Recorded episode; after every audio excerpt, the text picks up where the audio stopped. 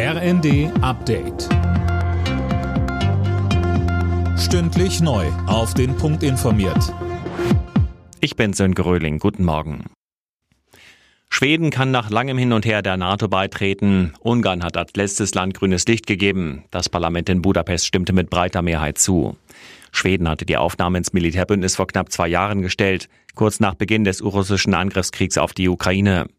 NATO-Generalsekretär Stoltenberg sagt, die Mitgliedschaft wird uns alle stärker und sicherer machen.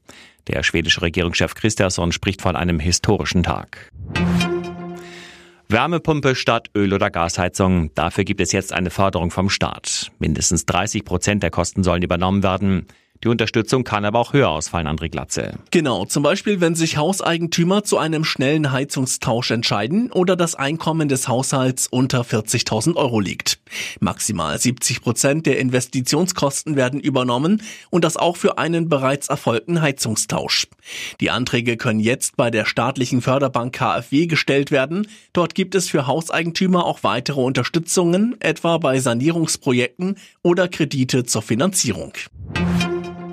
Die Mehrheit der Deutschen ist unzufrieden mit dem Bildungssystem. Das zeigt eine Vorsorumfrage im Auftrag des Redaktionsnetzwerks Deutschland. Mehr von Jana Klonikowski. Demnach denken 68 Prozent, dass sich die Qualifikationen von Schulabgängern in den letzten 30 Jahren verschlechtert haben.